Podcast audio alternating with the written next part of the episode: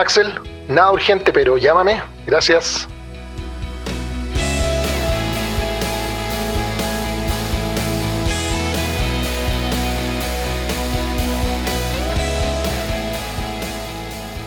¿Qué tal amigos? ¿Cómo va la cosa? Bienvenidos y gracias por acompañarme en otra de mis conversaciones pendientes con gente a la que sigo o admiro o que me intriga o me irrita o que sabe mucho o que la llevan o simplemente amigos míos con los que me entretengo conversando.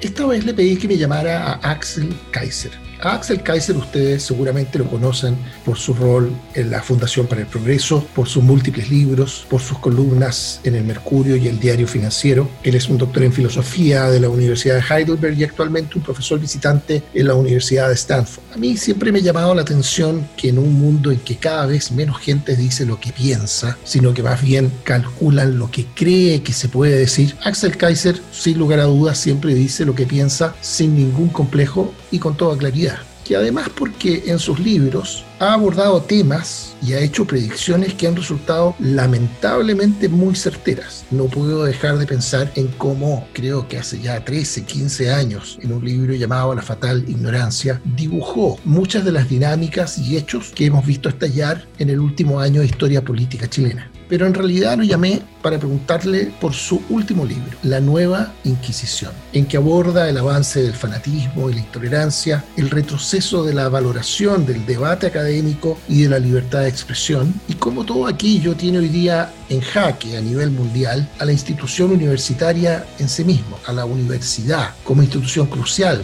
en el progreso del mundo en los últimos siglos, y del riesgo inminente de que las universidades sucumban a los códigos de la corrección política, a los imperativos del activismo ideológico o incluso a los dictados de la moral revolucionaria, cualquiera que sea la revolución de moda. Los invito a esta conversación con el siempre agudo Axel Kaiser.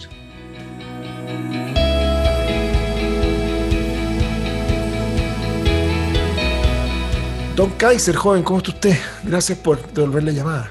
Darío, Encantado de estar aquí contigo conversando. Tengo una, una pregunta que es la pregunta que te quería hacer porque hay un capítulo que yo no conozco de, tu vida, que es esa transición de abogado, me cuesta verte con un código entrando a un tribunal, al, en fin, al rol que has construido eh, y, que, y que juegas hoy día en el debate público en Chile. Eh, yo a esta altura no sé cuánta gente sabe que eres abogado, que estudiaste Derecho. Poca. De hecho, la mayoría piensa que soy economista. ¿Y tuviste alguna intención de ser abogado alguna vez o no?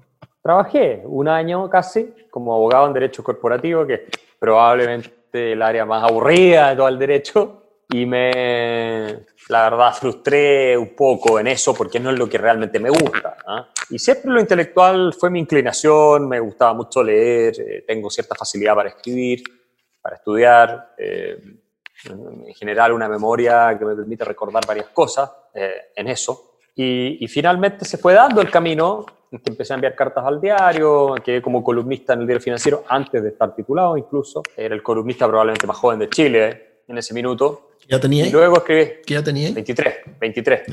Y luego escribí este libro El Chile que viene, que lo presentó Álvaro Bardón, eh, junto con... Estábamos con, me acuerdo, Alfonso Márquez de la Plata, en el Club Providencia estábamos y, en el público había mucho público. Yo en esa época no me conocían tanto, pero había harta gente y se vendió todo el libro. La verdad es que, y ahí yo también anuncié muchas de las cosas que están pasando ahora, incluido yo uso el concepto estallido social claro, en ese libro. Claro, efectivamente, en un sentido distinto, pero, pero sí. Sí, sí, pero también, de, de, claro, en un sentido distinto, pero... Como algo lo que iba a terminar el proceso que tuve. Exacto. Una crisis general con violencia en las calles, con, con fin y, también militares en las calles. Yo hablo textualmente de militares en las calles, ¿no? Y que hay una falsa sensación de seguridad instalada en Chile, en las élites, y que eh, por no aprender de nuestros errores y, y, otras razones íbamos a terminar en eso.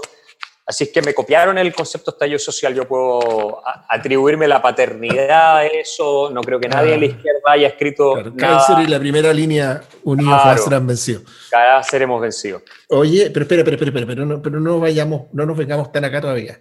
¿Y cuál es el minuto en que tú dijiste, en, en que pasó a ser una posibilidad consciente el, el dedicarte a la defensa de las ideas, como, casi como una tarea full time, digamos. Yo estaba muy preocupado por lo que veía que estaba ocurriendo en Chile y la evolución que proyecté en ese momento eh, me hizo a mí sentir esta necesidad de servicio público, entre comillas, eh, transmitiendo ideas que se estaban abandonando y que habían sido la clave del éxito de nuestro país. Y tengo eh, cierta facilidad, me parece, para eso, por eso me ha ido bien, si no, no me habría resultado.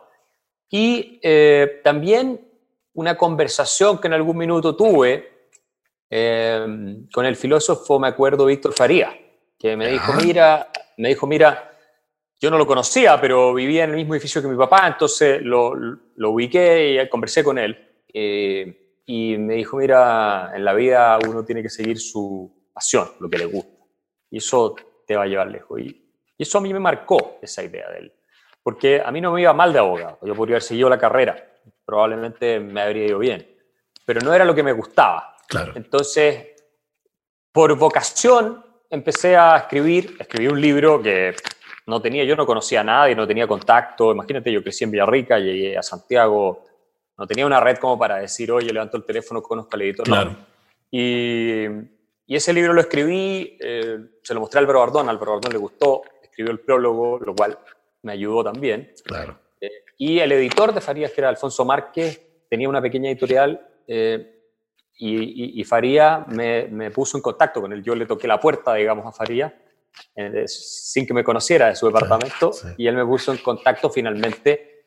Y a Alfonso le gustó, lo publicamos y se empezó a generar ya una, un movimiento en ese sentido. Álvaro lo presentó. Y en algún minuto tú dijiste. Y dije, bueno. Shit, esto, esto capaz que me resulte en ese minuto yo trabajaba abogado, pero ¿sabe por qué esta, pasión por la libertad y lanzarme a la defensa?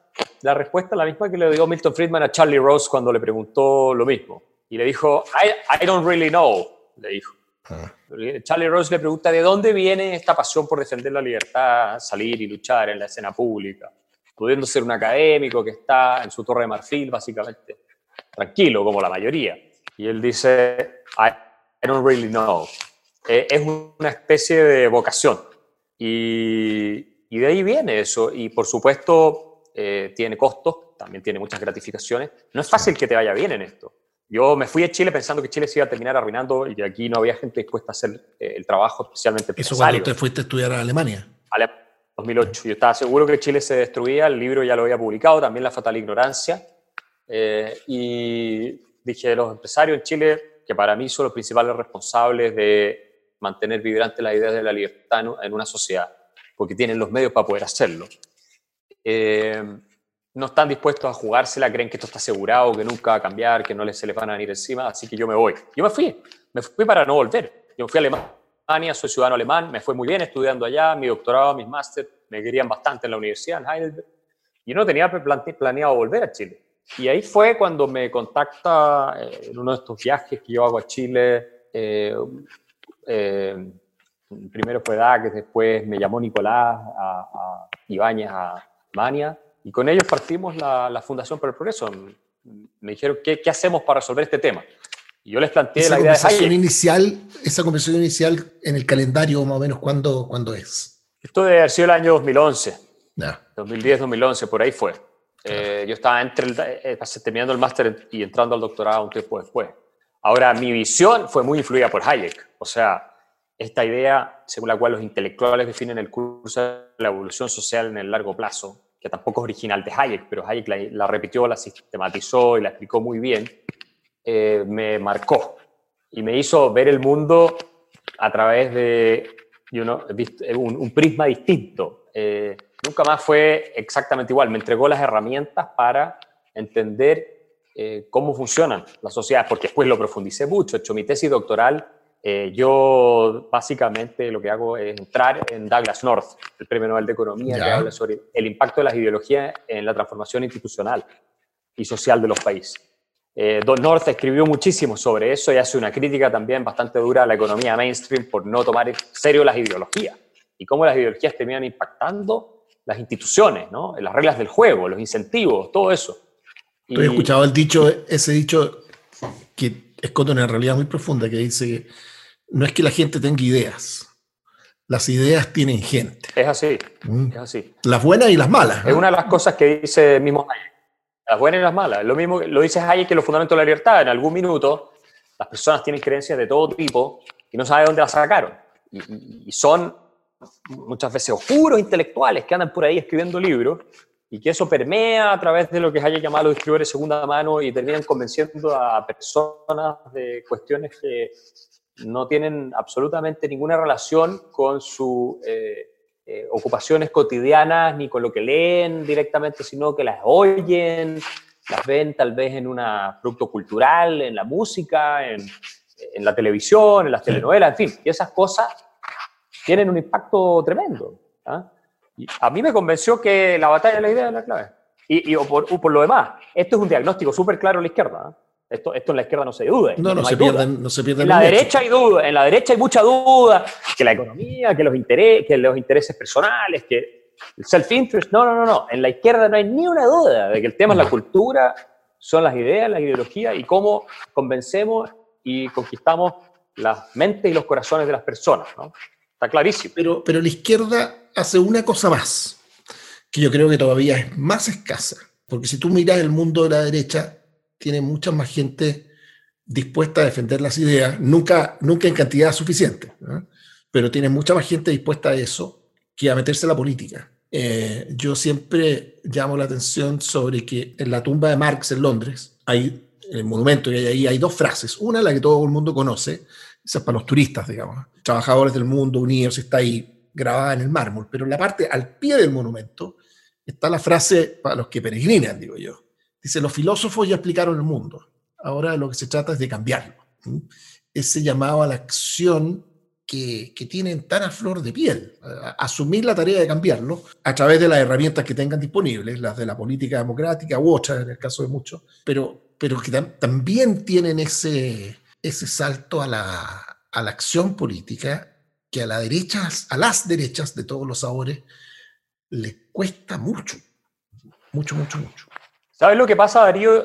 Yo creo que hay una cierta constitución psíquica en la gente de izquierda que los lleva a ser activistas permanentes y a ver todo como un asunto de política, a someter cada instancia, cada esfera en la cual participan a la búsqueda de un objetivo de poder. El arte tiene que servir un propósito político, la poesía tiene que servir un propósito político, la, claro, eh, porque la economía su, tiene su imperativo es cambiar el mundo. Claro, ellos Hay que echarle de mano a la herramienta que tengan. Hay una cierta dosis de locura moral en, en, mucha gente izquierda eh, que los llama a, a hacer estas transformaciones, a desarrollar este activismo permanente, sistemático, porque de algún modo se sienten portadores de una verdad, una especie de eh, profetas, ¿no? Y de, de misioneros. ¿Cuál misioneros de los tiempos en que los jesuitas hace 500 años, 600 años iban a cualquier parte del mundo a evangelizar, ¿no es cierto? Eh, y ellos eh, tienen esto, esta convicción total de que el mundo sería un mejor lugar si sus ideas se impusieran y si ellos tuvieran el poder para para diseñar el orden social de acuerdo a, la ideología y a la revelación de la verdad que creen haber conseguido. Oye, ¿y no es parte de esa convicción también? Te, lo pregunto. Yo siempre lo, lo, he percibido así. Parte de ese paquete de convicción eh, es que el mundo no lo va a cambiar nadie, nada, ni una fuerza externa, sino el hombre. ¿eh? Y de ahí esa responsabilidad autoasumida de cambiarlo, de nuevo, echando de mano las herramientas que, que, tengan a, la mano. ¿ah? Eh, yo, no sé si ahí, por ejemplo, en gente que tiene una visión trascendente de la vida, eh, que cree en Dios, que adhiere a religiones, etcétera, etcétera, tiene un, como un buffer, como un amortiguador eh, que, actúa, que, lo frena en, en, en, en el salto a la acción y empujar el cambio y hacerse cargo y asumirlo como una responsabilidad personal. Eh, sí, lo, que ocurre es que en el mundo de las centros derecha, en general, y no solo en Chile, en distintas culturas, hay un apego mucho mayor a la realidad y a la racionalidad. ¿no? Con, con todas las patologías que se pueden desarrollar también en este campo, pero eso significa que el ansia de transformación de la realidad es mucho menor, porque se acepta en sus limitaciones, eh, en sus posibilidades y en su contingencia, mucho más que en la izquierda. La izquierda tiene un componente utópico siempre, que es una de sus grandes fuerzas y la capacidad que tiene de movilizar, sobre todo gente joven, ¿no? Eh, esta, esta cuestión de hacer el mundo un lugar justo, es pura emotividad, básicamente. Es muy arraigada en instintos primarios, necesidad de darle sentido a la vida, y ahí tú tienes razón eh, en, tanto ciertas religiones, yo diría, eh, o personas con una creencia trascendente, que el paraíso no es acá, sino que es más allá, y que este es un valle de lágrimas que hay que tolerar, hay una vocación menos intensa en ese sentido, ¿no? Y, y, y porque porque el consuelo está en otro lado. El marxismo fue una religión, básicamente. O sea, si no fue otra cosa, lo único que el paraíso estaba acá. El paraíso lo iban a construir a través de la creación del hombre nuevo, la sociedad nueva, y así sucesivamente. John Schumpeter lo describe muy bien esto, eh, como la psiquis marxista finalmente es una perversión, si tú quieres, de la promesa cristiana, ¿ah? donde tú tienes eh, los buenos, los malos, tienes la, la, redención de los oprimidos, de los pobres, de que los últimos serán los primeros, con estos profetas, del evangelio marxista, que han descubierto la verdad y que van a construir un paraíso, pero sobre la tierra.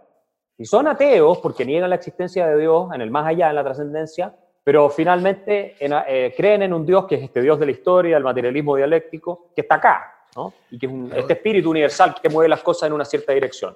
Entonces es exactamente lo mismo, lo único que es una patología, es una perversión de la ética y la filosofía cristiana, eh, y que los mueve a ser eh, mucho más activistas que al menos los cristianos modernos, porque claramente hubo movimientos hacia atrás protestantes, también católicos, pero sobre todo eh, protestantes que eh, estaban, temían por, el, por las almas de, los demás seres humanos si no se convertían al cristianismo. Y eso les dio una fuerza increíble para que... Hay, hay, un, hay un comentario, yo he leído algunas cosas de Nietzsche, pero no, no te podría decir que lo he estudiado, ni que lo he entendido, porque no, no es fácil desmenuzarlo, pero a alguien le escuché decir que cuando Nietzsche proclama eh, Nacido habló Zaratustra la muerte de Dios, en el fondo es una advertencia. Y en realidad, si uno lee el diálogo, o sea, no el diálogo, lee esa, esa, esa declamación del loco ¿ah? que pronuncia esa frase,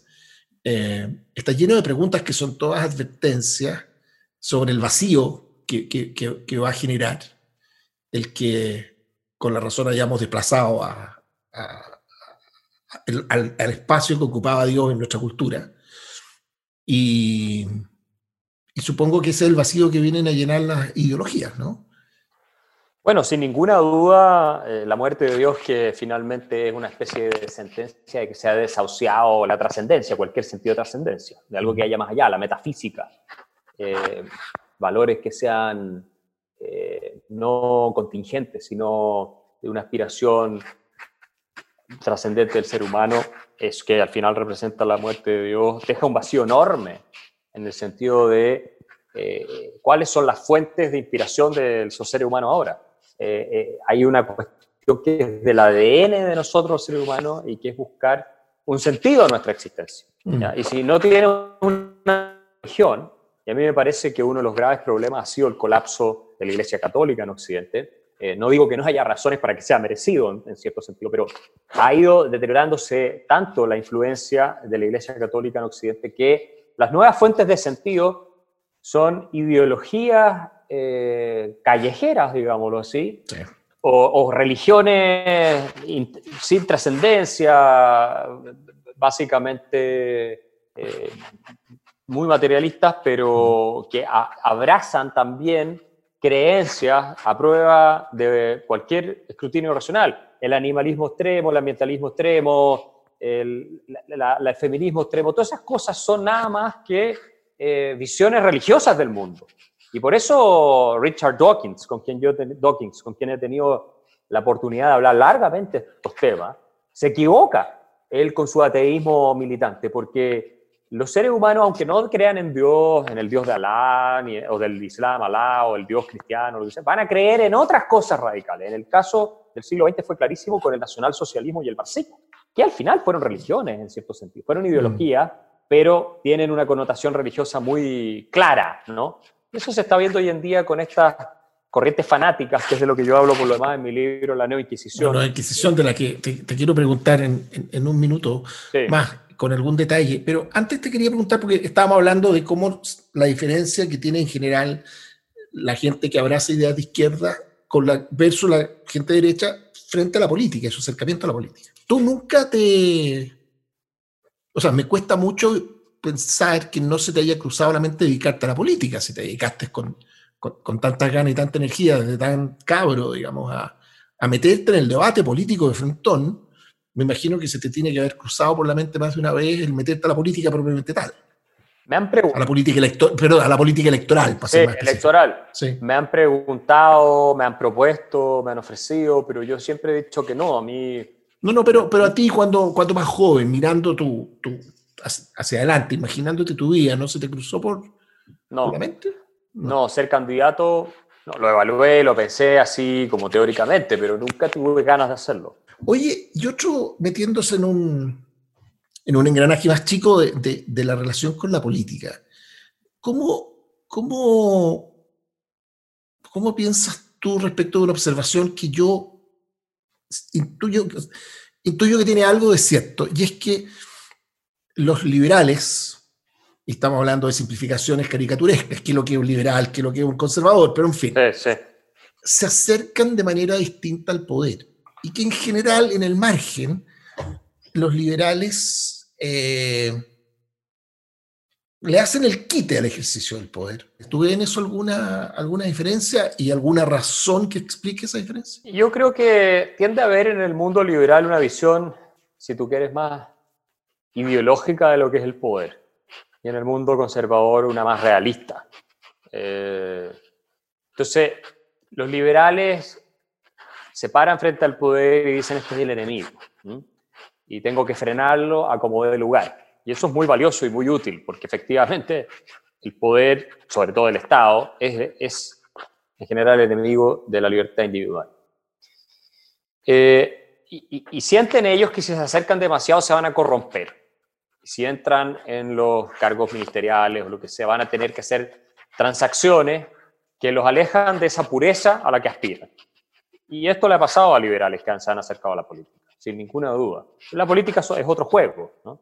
Los conservadores eh, no descreen necesariamente la libertad individual, por supuesto, pero son mucho más eh, cautos en el sentido de lo que se puede esperar de esa libertad individual en el contexto en que se da y eh, de qué manera el poder del Estado se puede utilizar para, eh, hasta cierto punto, salvaguardar esa libertad individual, confirmando tradiciones históricas de la sociedad, valores comunitarios y otras cosas más donde pueden cometer muchos errores también, me parece a mí, sobre todo apoyando eh, políticas redistributivas que ellos creen que ah, eh, muchas veces fortalecen a la sociedad civil y en realidad la debilitan. En el caso de la familia, eh, claro.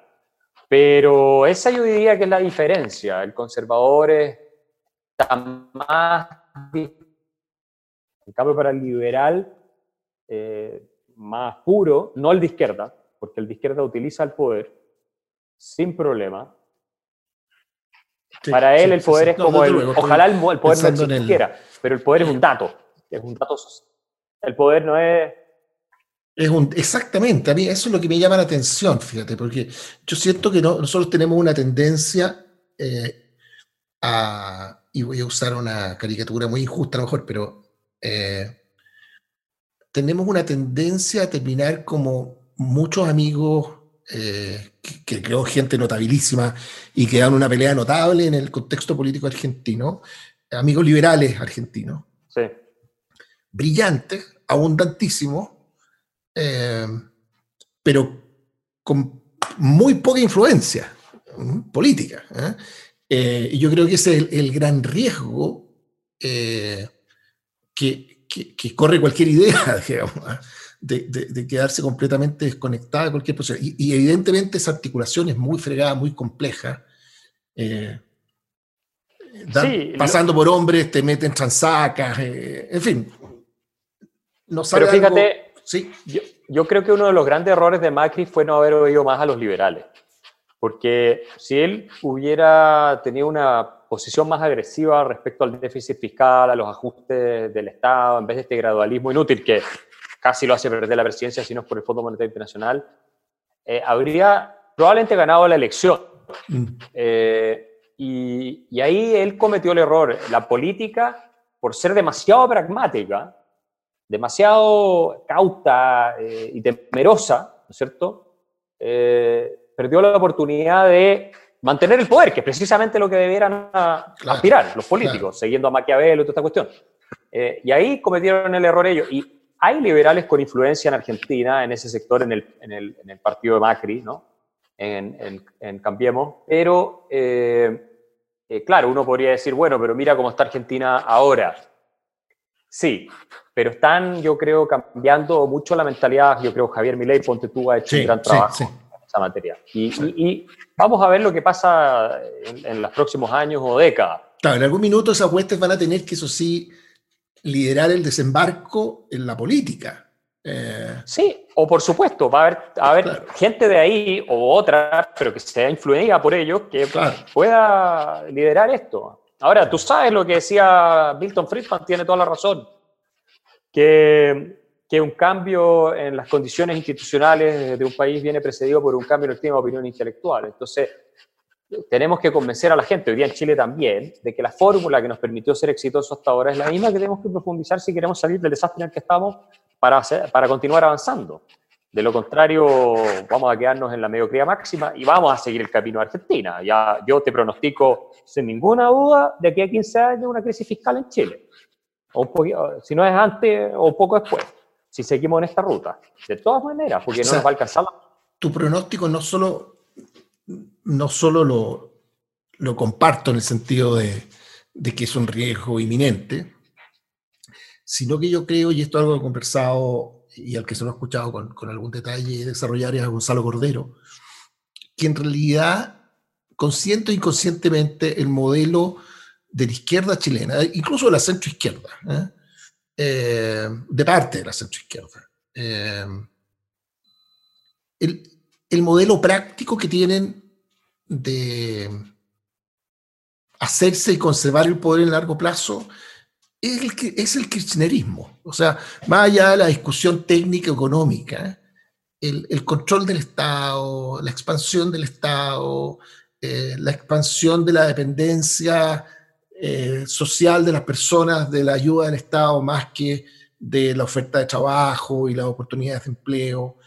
Eh, el control político de todas las facetas de distribución de poder del Estado. Es un modelo que la perspectiva de, del juego eh, crudo, burdo y, y, desnudo del, control del poder, el modelo kirchnerista peronista es, una genialidad. Al diablo del país, digamos. ¿ah? Se jodió Argentina. Eh, y yo creo que aquí hay mucho de eso.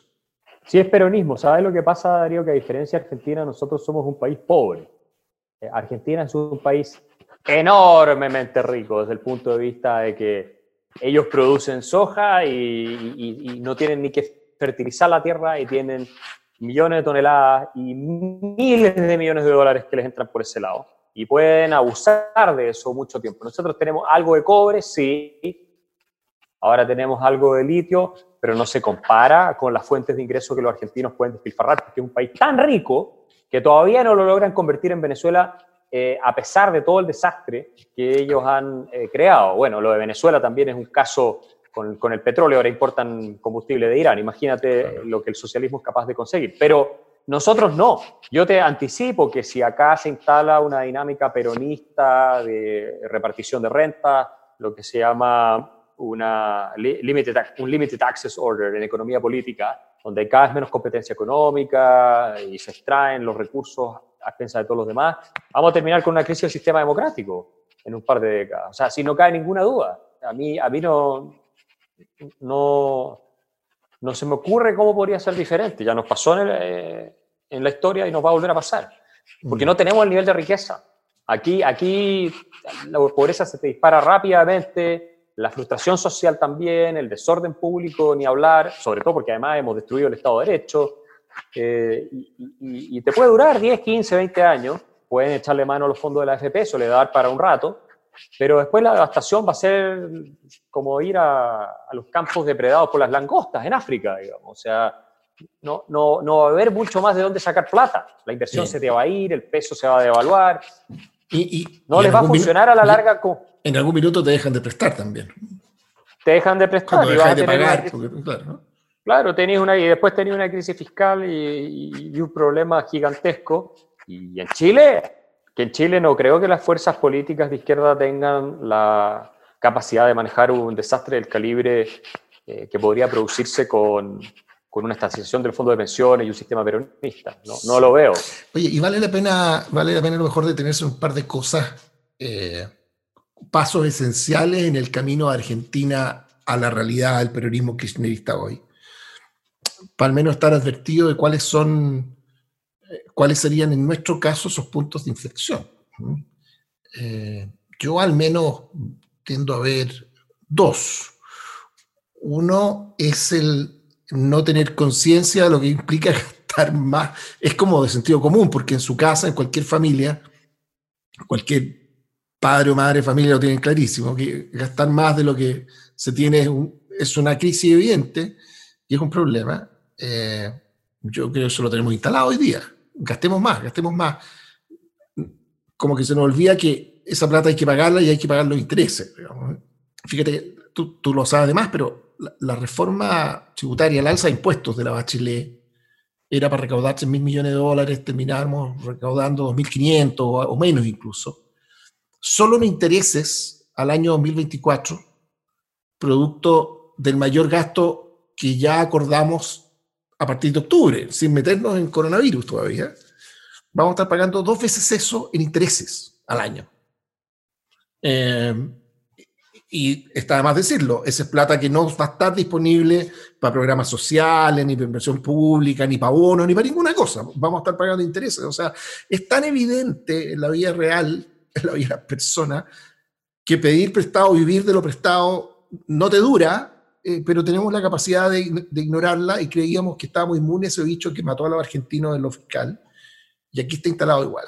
Y lo otro es la corrupción y disculpa que me extienda, pero te, voy a tirar la pelota de vuelta, eh, es la corrupción del sistema político. Eh, yo creo que nos perdemos una parte central de la historia cuando usamos la palabra corrupción asociada a la política argentina y nos imaginamos siempre un señor con un maletín robándose plata y no nos damos cuenta que hay otra corrupción esencial, que es cuando el sistema político y el Estado pasan a existir para una cosa distinta de aquella para la cual fue concebido o la razón que tienen los ciudadanos en principio para apoyarlo.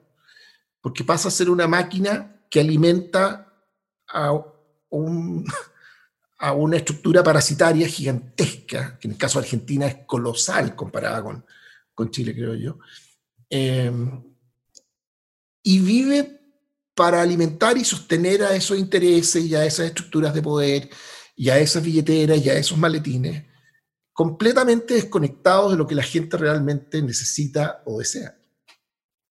No, yo estoy totalmente de acuerdo. En Chile el Estado es extremadamente ineficiente, lo sabemos. 6 mil millones de dólares según el BID se despilfarran todos los años. Hay una buena parte que se, en realidad roba, usemos la palabra que corresponde.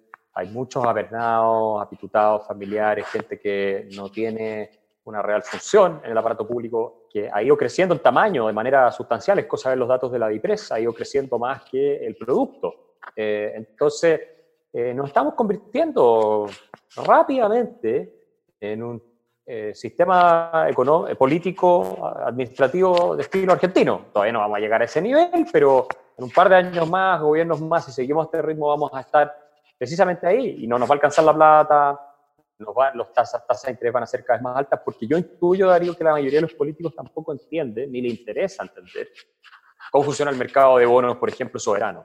No, no, no les interesa entender cuál es la lógica de la, de, la deuda pública, cómo, cómo bajan los precios de los bonos en la medida en que suben las tasas de interés, o sea, que en la medida en que tú más te endeudas, eh, más tienes que pagar en intereses para poder seguirte endeudando, Todas esas cosas como que no las entienden. ¿ah? si tú les preguntas, estoy seguro que no en el Frente Amplio, el Partido Comunista, de hecho, se rumorea que para ellos leer de economía es algo neoliberal, entonces no lo hacen. Eh, y de esa manera vamos a arruinar el país. Yo creo que nos va a pasar eso. Yo pienso que no tenemos una clase política lo suficientemente prudente y responsable como para no destruir de nuevo la democracia a través de arruinar la economía, porque como tú bien dices, el Estado se ha convertido en una agencia distribuidora de rentas, en realidad. Eso es lo que es, y la tenemos que pagar todos los, los individuos a través de nuestros impuestos, y eh, la gente buena, el capital humano y la inversión se van a empezar a ir. La gente más calificada se va a empezar a ir de Chile a buscar mejores oportunidades en otros países y la gente con inversiones va a llevar su plata a otras partes. Eh, eso ya está pasando ya. Sí, sí, yo te voy a decir que empezar es lo único que no me calzaba en frase. No, no, no, no, empezar no, ya está pasando. claro. Te va a agudizar esto, van a quedar un par de empresas, por supuesto, haciendo sus negocios que todavía ganarán plata, pero vas a tener un crecimiento muy mediocre si es que tienes... Oye, pero en ese camino, en ese camino, ¿cuán crucial para, para llegar a ser la copia feliz del kirchnerismo, a este lado de la cordillera, cuál es el rol que juega la Constitución? Porque yo creo que una de las razones para pitearse la Constitución es que hay cosas en la institucionalidad nuestra que hay cada vez más ganas de ignorarlas, aunque sigan en la Constitución, digamos, y más disposición a ignorarlas, pero que hacen mucho más complicado llegar a esa forma de control del Estado. Eh, no, yo y, creo que y por eso necesitan piteársela. Yo creo que es clave. Yo creo que hay un área de la clase política e intelectual, la izquierda, incluso hasta la centro izquierda, está totalmente entregada a lo que se conoce como populismo constitucional, que es la idea de que la constitución puede servir de instrumento para satisfacer todas las demandas sociales que tenga la ciudadanía. Entonces, los distintos grupos de interés organizados eh, quieren en la Constitución, y ya no a través de la discusión política en el Congreso y la legislativa deliberada, sino en la misma Constitución, eh, obtener un beneficio, un privilegio, un reconocimiento definitivo. ¿no? Entonces, eh, los derechos sociales, ¿qué quieren hacer con los derechos sociales? Que es el gran tema de, de la izquierda. Bueno, quieren ponerlos en la Constitución y ojalá establecer una acción para que sean reclamables ante los tribunales de justicia, entonces los tribunales, como ha pasado en otras partes de América Latina, empiezan a distribuir dinero para todos lados, mm. lo cual generaría un desorden fiscal tremendo. Anda a saber tú lo que hacen con la independencia del Banco Central. Mucha gente dice, no, por supuesto que va a estar la independencia del Banco Central. Cuando tú abres esta puerta no sabes lo que puede ocurrir. La misma, la misma iniciativa que el presidente en materia de gasto fiscal, de impuestos. ¿Qué pasa si eso se termina? Las reglas de expropiación, otro de los frenos a, a la demagogia de nuestros políticos. O sea, no es como que en la historia de Chile los políticos no hayan destruido la economía del país. Eh, eso ha pasado. ¿Ah? No, no, no estamos en Suiza, digamos. Por algo la constitución tiene esos límites, tiene esos frenos y es razonable que los tenga. Y yo no sé si va a prevalecer. Sí, no, dime. A Enrique Correa le escuché, pero a propósito de un tema completamente distinto, una frase que encontré muy notable. Dice que es inevitable que existan los cuentos y tener cuentos, tener una narrativa, un relato, estamos a decir, para explicar en lo que se está, también es útil. Pero una cosa muy grave es creerse los cuentos. ¿no? Yo, creo que aquí nos convencimos de que éramos distintos a, los argentinos y que nuestra clase política era fiscalmente más responsable que la clase política argentina. No, las reglas del juego que ha tenido la clase política, y cuando digo clase política yo no hablo en tercera persona en Chile, porque no, no, tengo ni, necesidad ni interés en hacerlo. Eh, yo me dedicaba a la política toda mi vida. No, teníamos reglas distintas que no nos permitían hacer cosas que los argentinos sí. Eh, claro, y, bueno. en materia fiscal eso es evidente. El mejor, el mejor ejemplo es la prohibición del Banco Central de comprar deuda pública, tanto de financiarla directa como indirectamente. Esas cosas no están en la Constitución argentina. Entonces, eh, obviamente tú ves ahora una inflación que va a terminar en una hiperinflación por el gasto público, el paraíso de los derechos sociales, porque Argentina se arruinó por los derechos sociales, no es otra cosa. Y terminó corrompiéndose. Acuérdate cuando Hayek hablaba de que la justicia social se utiliza de pretexto eh, para distribuir dinero a todo tipo de grupos de interés. Bueno, Argentina es el mejor ejemplo de eso. Y, se terminaron arruinando por eso. Y van a, van a tener una crisis muy profunda con un daño muy grande que va a durar muchísimo tiempo. Eh, y lamentablemente, el problema argentino, y es cada vez más el problema en Chile, las narrativas de las que tú estás hablando, yo he llegado a la conclusión que es la religión en Argentina. Eh, los argentinos no, no, abrazan el peronismo, la idea de que todo el mundo puede vivir del Estado, básicamente, o que todo el mundo puede vivir a expensas de todos los demás, eh, por una cuestión puramente pragmática. Lo creen firmemente, está en el ADN de su cultura. obviamente hay excepciones, obviamente hay segmentos de la sociedad que tienen una visión distinta, pero en términos generales, eso es lo que ha arruinado a Argentina, son sus creencias, es su cultura. El peronismo no es una estrategia de grupos políticos, no, es cultura. Está impreso, impregnado en todo lo que tú ves en Argentina, hasta la clase empresarial es peronista porque no quiere libre comercio para que no le compitan, quiere proteccionismo industrial eh, y lo, lo, apoya, y los intelectuales lo apoyan, y todo el mundo lo apoya. ¿ah? Hasta los trabajadores, que son los más perjudicados por el proteccionismo es lo, es lo en que, Argentina. Es lo que conocen. Yo, yo recurro para todo, para todo a una metáfora eh, del pez en el agua, que lo único que no está consciente es del agua, porque como está siempre en el agua, es como... Sí, pues no entiende que está en el agua. Eh, lo que tú dices me hace acordar de un, de un cuento que le escuché a un ministro de Economía de, de, los 70 en Chile, de cuando se liberaron los precios y lo, llega, lo llegó a ver algún gremio de productores, no sé si... no, no, tengo idea cuál era el producto, cuál era el, el sector industrial, que le iban a explicar al ministro de Economía por qué el precio... De, te voy a inventar, de la leche ¿eh? o, el fierro, no tengo idea, ¿no? tenía que ser tanto. Bueno, le decía el ministro, cobren eso. No, no, no, pero es que, es que y le, mostraban los cálculos para demostrarle que el precio tenía que ser X. Y le decía, bueno, cobren X. Pues. No, no, no, no, no, le decía, pues, le venimos a explicar por qué o sea, la idea de que cada uno pudiese cobrar lo que, lo que quisiera, pero asumir las consecuencias de la competencia de otro que pudiera cobrar menos, no se les cruzaba sí. por la mente e insistían en tratar de convencer al gobierno de, de que, lo, de que lo insistan, de, de, que lo fijaran. Claro, pensaban que la idea de que los precios iban a ser libres era una tomadura de pelo, como que el ministro estaba enojado con ellos, entonces volvieron de nuevo con un otro, otros precios un poco más ajustados para abajo. Yo conozco la historia. Se decía el ministro, cobra el precio que quiera, le decía el ministro. Y los otros pensaban, se enojó por lo que estamos pidiendo mucho, no sé. No, eh, claro, tú tienes razón. No era cultura acá tampoco. Hoy día, gracias a Dios, se ha sentado un poco más eso, pero se puede perder. Ya ves que hay políticos proponiendo fijación de precios, que el Banco Central financia el fisco, impuestos al patrimonio, nacionalizar las FP. Todas esas cosas se están discutiendo. Antes no se discutían esas cosas. ¿Por mm. qué? Porque el populismo se ha tomado buena parte de nuestra clase política de nuevo y, y no, no veo cómo lo vamos a frenar si ese es el problema especialmente eh, en un sistema político tan fragmentado como el que tenemos hoy, y, y, además entrando en una crisis económica donde es muy tentador querer echarle mano a, a los recursos de la FP o a echarle la culpa a los ricos para ponerles más impuestos. Ahí tenemos que hacer un trabajo muy firme de economía. Vamos a volver a la discusión económica en Chile, firmemente, eh, que va a ser lo que va a importar, para eh, evitar eh, el peor de los resultados. Si no, estamos completamente perdidos. O sea, no vamos a lograr salir adelante. Yo fíjate que creo, siempre he pensado que una de las cosas que deberían haber hecho los Chicago Boys en Chile era haber dolarizado la economía, eh, con todos los costos que implica, porque el tipo cambio flexible puede absorber los shocks de mejor manera, todos esos argumentos. Pero porque yo pienso que en algún minuto se va a destruir eh, la independencia del Banco Central. Llevo un montón de rato conversando y, y no te he preguntado por la razón fundamental para llamarte, que es la neoinquisición. Sí, Aquí está. Así que de, dejemos, de, dejemos pendiente, porque quiero volver a, contigo otro día en nuestra conversación. A, metámonos en, en, a fondo en el tema de la cultura. Tengo más que preguntarte sobre los rollos entre conservadores y liberales. Quiero que reconstruyamos la historia de cuando se jodió Chile políticamente, porque uno, cuando descubre el momento o la forma en que se metió en un problema, tiene más posibilidades de desandar el camino y salir del problema. Entonces, se me quedan un montón de, de, temas pendientes por ese lado, pero la neoinquisición, esta nueva inquisición, ¿tú te acuerdas del momento en que concebiste la idea de escribir este libro?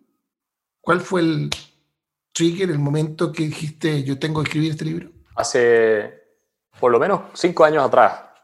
Ya. Yo ya quería escribir un libro sobre corrección política y el estrago que estaba causando en la libertad de expresión y las posibilidades de, de progreso real en las sociedades abiertas occidentales. Nunca pensé, cuando empecé a leer sobre esto más en profundidad, que me iba a encontrar con lo que me encontré. Es mucho peor de lo que yo pensaba. Y acá lo que hay es un proceso de subversión, básicamente, que está teniendo lugar en las universidades de Estados Unidos, las mejores universidades del mundo, en Europa, Estados Unidos, que ha abrazado una ideología, sobre todo en las facultades de humanidad y en parte ciencias sociales, pero que está contagiando todo el resto, cuyo explícito fin es la destrucción de eh, lo que ellos llaman el modelo de sociedad opresor occidental. ¿Ya? Y esto lo que ha, conducido a que las universidades se conviertan en verdaderas centros de adoctrinamiento y de creación de víctimas eh, histéricas, extremadamente fanáticas, que tú las ves reaccionando eh, violentamente ante cualquier cosa que no les parezca adecuado desde el punto de vista de los estándares de pureza moral que esta Inquisición está imponiendo. Y la raigambre ideológica yo la describo acá, la escuela de Frankfurt, el posmodernismo francés, otros más, yo no entro a explicarlo todo, pero lo suficiente como para tener una idea. Eh, son doctrinas neomarxistas. Cuando dices posmodernismo francés, Derrida, esa... Derrida, Foucault, Loitard, eh, hay varios más. Eh, Foucault, Derrida tal vez son los dos más conocidos, ¿no? y y ellos, y personas como Herbert Marcuse en la Escuela de Frankfurt, Adorno, Horkheimer, eh, básicamente lo que emprendieron fue un programa para eh, reaccionar en contra de los ideales de la ilustración, que es básicamente la idea de eh, que podemos encontrar la solución a nuestros problemas y al progreso científico, moral y social a través de los argumentos basados en la evidencia empírica y la lógica, la realidad de la lógica.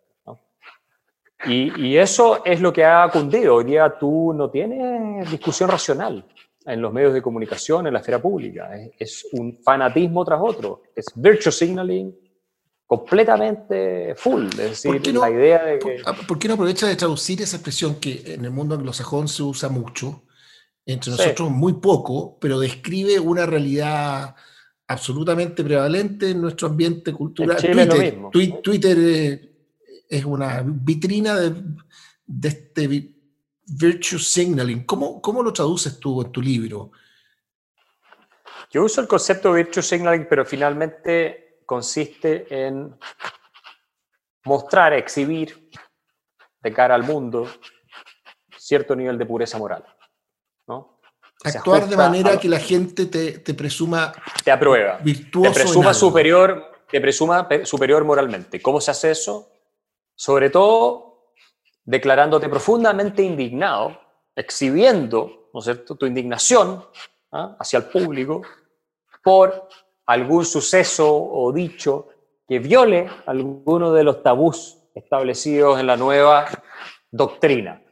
Por ejemplo, si tú te opones al matrimonio homosexual ¿ya? y das tus argumentos en televisión, entonces, la persona que está ahí, que es partida del matrimonio homosexual, yo soy partido del matrimonio homosexual, así que no lo estoy diciendo como un ejemplo que me gustaría a mí atacar, pero eh, sí constato que la mayoría de quienes eh, discuten con conservadores en esta materia muestran su intolerancia absoluta, su incapacidad de diálogo racional, en la medida en que se declaran indignados frente a todo el mundo porque hay una persona que tiene un punto de vista distinto y lo descalifican de homofóbico.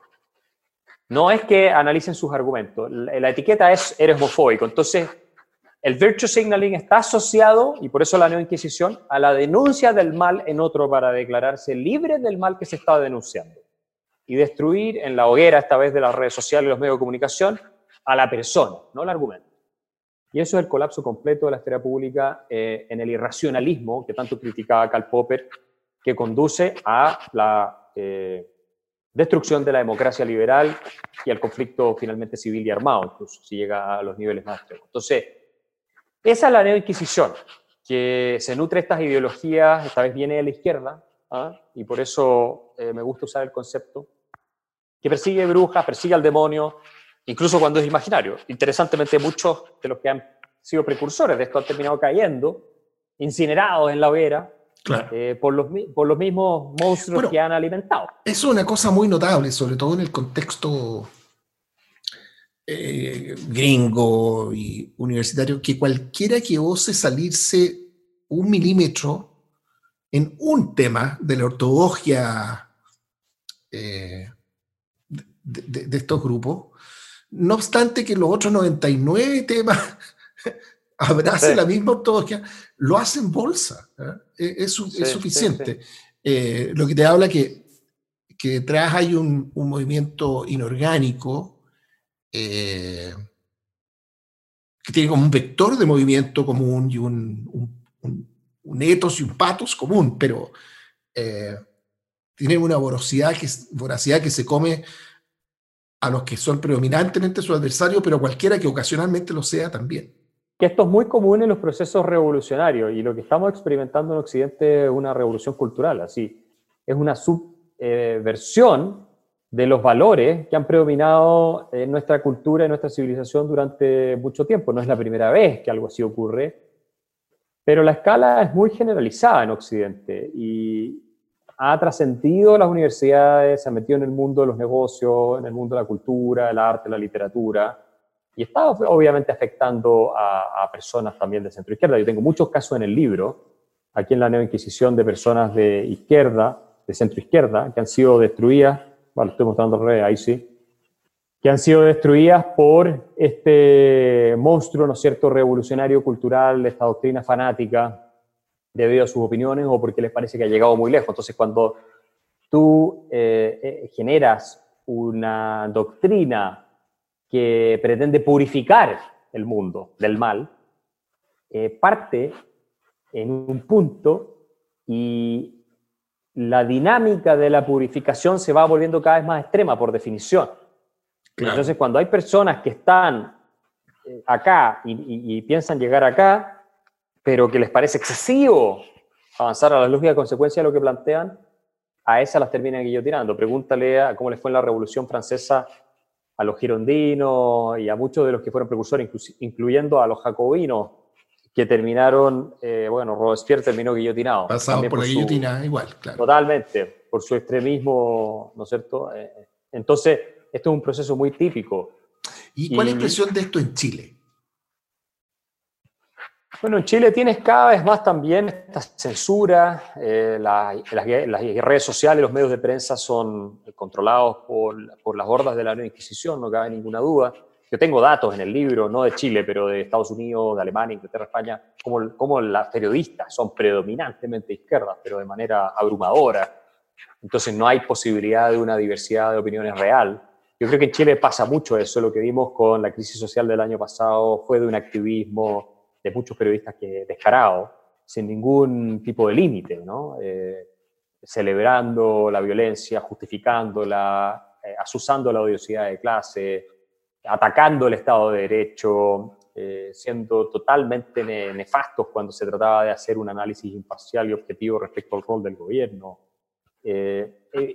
Y eso eh, es parte de esta ola revolucionaria, si tú quieres, soft, que está teniendo lugar y que trastoca y transforma eh, los valores, los principios y las ideas que teníamos antes por válidas, que era la violencia no es una vía justificable para obtener cambios sociales, hoy día sí es una vía justificable para obtener cambios sociales. Y esto viene de la izquierda, no cabe ninguna duda. E incluso la derecha sea compleja muchas veces, al menos en Chile, de eh, no solo de condenar, es que en eso es más clara, pero de llevar a las lógicas consecuencias de esa condena. Oye, ¿se podría decir que el troleo y la funa son como parte del instrumental quirúrgico esencial de, este espíritu de neo-inquisición, no? Yo, yo parto hablando de lo que hay un concepto en alemán que se llama, a los alemanes tienen estas palabras súper largas, que se llama Totschlag, Argument. ¿ya? Eh, tot significa muerte, schlag es golpe, argumento es argumento. Entonces son argumentos que te matan, te destruyen eh, tu carácter y sin necesidad de entrar a analizar el fondo de lo que tú estás diciendo. ¿Cuáles son esos? Homofóbico, racista, nazi, xenófobo, bla, bla, bla. Todo el recetario que se usa todos los días en las redes sociales por eh, los extremistas en los medios de comunicación, que no quieren entrar a la discusión. ¿Te acuerdas cuando hubo todo el debate sobre migración en Chile?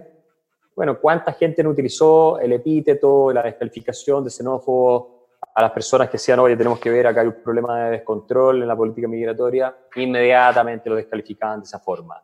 sin entrar a un análisis más sofisticado de un tema que es complejo, que no es tan simple. Y ahí tú tienes un típico caso de virtue signaling, de declarar, oh, yo soy tan bueno, le declaro a la humanidad que soy muy bueno, por favor apláudanme y quiéranme. Porque, ¿qué? porque digo que tienen que entrar todos los inmigrantes, vengan de donde vengan, entonces hay que abrazarnos. Por supuesto, no hacen nada por ayudarlos en concreto tampoco. Una declaración nomás, que se hace de cara al público. Y mientras tanto, ojalá que no vean en mi barrio. O sea, sí es de una hipocresía gigantesca esto. Y yo no quiero asumir las consecuencias de lo que estoy promoviendo. Y eso es típico de los intelectuales y de buena parte de la clase política, que eh, defienden ideas, proponen grandes proyectos que suenan tremendamente altruistas, pero el costo lo asumen no lo asumen ellos. ¿ah?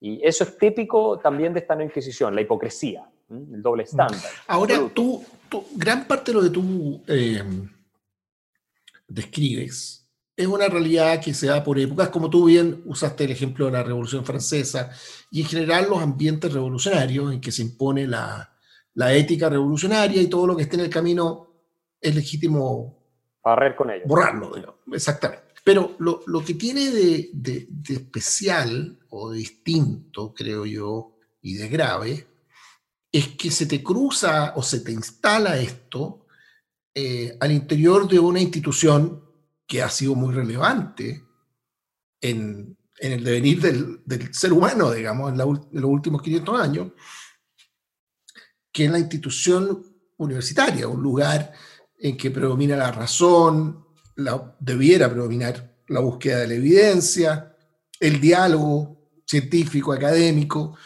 el debate en realidad científico académico, porque a mí me ha, eh, bueno, no, no, era una digresión que iba a hacer sobre la ferocidad que tiene el debate entre académicos, que, que muchas veces eh, tienen un tono muy parecido al debate entre los políticos y, y se manifiestan las mismas pequeñeces. Y, en fin, pero, pero, pero, pero esa institución, lo que tú describes, y se me viene a la mente el libro de Jonathan Haidt sobre The Cuddling of the American Mind, que entre no tengo idea cómo traducir cuddling, a lo mejor tú me puedes ayudar porque es una imagen muy... Eh, eh, es como acurrucar, así, es como hacerle cariño, acurrucar, claro, claro el, el, el, debilitar por la vida, es que es un concepto como de esas palabras alemanas largas, que si tú, es como el, el debilitar permanentemente a alguien por la vía de acurrucarlo durante un periodo muy largo de su vida, digamos, seguir tratándolo como guagua, pero... Nosotros lo, lo tradujimos como malcriar en la fundación, malcriar, por eso publicamos la edición en español, sí. Perfecto. Eh, pero bueno, vuelvo atrás. Lo, lo, grave, lo nuevo, lo distinto, es que se te instala esto en el ambiente universitario. Claro. Eh, entonces, me, me, me, surgen dos preguntas. ¿Qué, ¿Qué significa eso de por sí en, en su gravedad? Y segundo, en el caso de Chile, esto es una realidad eh, igual de, de, presente, de patente, en tu opinión? Se está volviendo cada vez más presente en Chile, ¿no? Tiene, yo creo, los niveles todavía de Estados Unidos y algunos países de Europa, pero está em, empezando ya desde hace tiempo y la agresividad y la violencia de los estudiantes están haciendo cada vez más difícil que eh, personas con opiniones disidentes, por muy fundadas que estén, puedan hablar, incluso puedan hacer clases. Se camina sobre, sobre huevos, digamos, ¿no? Eh, y en el caso de Estados Unidos y las universidades en Occidente en general, en Inglaterra, en otras partes, bueno, es la muerte de la institución universitaria como espacio de deliberación y de búsqueda de la verdad, claramente. O sea, ya hay eh, reacciones en ese sentido, y de gente que prefiere no enviar a sus hijos a las universidades. Eh, y personas como Jonathan Haidt mismo, que están iniciando proyectos como la Heterodox Academy, donde lo, precisamente lo que buscan es el diálogo interdisciplinario con distintos puntos de vista para rescatarlo de la censura sistemática a la que está sometida en las universidades mismas. Jonathan Haidt, siendo de centro izquierda, fue perseguido en la universidad porque a un alumno consideró ofensiva algo que dijo en una de sus clases y fue un proceso terrible para él. Bastó que una alumna, o alumno, no recuerdo, creo que era alumna, considerara ofensivo un ejemplo de texto o, o, o, un ensayo que le estaba haciendo, un video donde mostraba para hacer un ejercicio de psicología social, y lo metió en unos problemas eh, increíbles. Y así tengo muchos casos en el libro, el de Hyde no lo toco en el libro, pero toco casos de John Finnis en Oxford, de Jordan Peterson de la Universidad de Toronto, de mm, montones de ejemplos, de Val Rust en UCLA, de, Weinstein en Evergreen College, ¿te acuerdas que terminó en una demanda con Evergreen College? Fue un caso que terminó testificando en el Congreso de Estados Unidos. Brett Weinstein. Camille Paglia. yo no sé si todos los casos, pero todos los nombres que reconozco de gente que, que, se autodefine como gente de izquierdas. No sé si todos los ejemplos, pero casi todos los que nombraste. Sí, muchos son de gente izquierda. Eh, Peterson no. No, Peterson no, pero, pero no es de derecha. O sea, si fuera gringo no votaría por Trump ni habría votado por Bush. No, pero él no diría yo que es de izquierda tampoco. Roy Scruton, por cierto, que también tengo el ejemplo de Roy Scruton aquí. Tim Hunt es un premio Nobel de Medicina al que destruyeron por haber hecho un chiste. Eh, y lo expulsaron de su universidad en Inglaterra. Y así tengo varios ejemplos, también varios de izquierda, ¿no? Muchos de izquierda. De hecho, creo que la mayoría son de izquierda, de cómo les han arruinado su carrera, los han perseguido por opiniones que no son políticamente correctas de acuerdo a estos dogmas de la neoinquisición de fanáticos que están creando las universidades con estos verdaderos eh, radicales, ¿no? Eh, son profesores, tenured radicals, que son personas activistas que no les interesa la verdad, que lo que buscan es promover una agenda ideológica de poder y perseguir a todos los que piensen diferente, no están dispuestos al diálogo racional ni a la discusión. Y esto está teniendo un impacto incluso en las ciencias. Tengo un capítulo de cómo las ciencias duras, pasando hasta la astronomía, están siendo atacadas por la corrección política y no se permite que se desarrollen libres de presiones ideológicas, ¿no? de diversidad, de los resultados de sus investigaciones. Es una catástrofe. Una lógica que han tenido tus libros no sé si deliberada o de hecho, es que gatillan una conversación. Gatillan un debate, gatillan una conversación y muchas veces el, el, fruto público de libros como este está en el debate que se, que se, que se genera, que es la razón por la que se agradece que, que, gente como tú se, se dé trabajo de escribir. Y yo creo que es bueno volver a esta conversación unos meses más a ver qué ha pasado con... Yo, yo creo que lo que tú has planteado es una advertencia respecto del riesgo que entre nosotros se instale este ambiente que ya está tan enraizado en las universidades americanas. Y termino pasando un aviso a propósito del libro.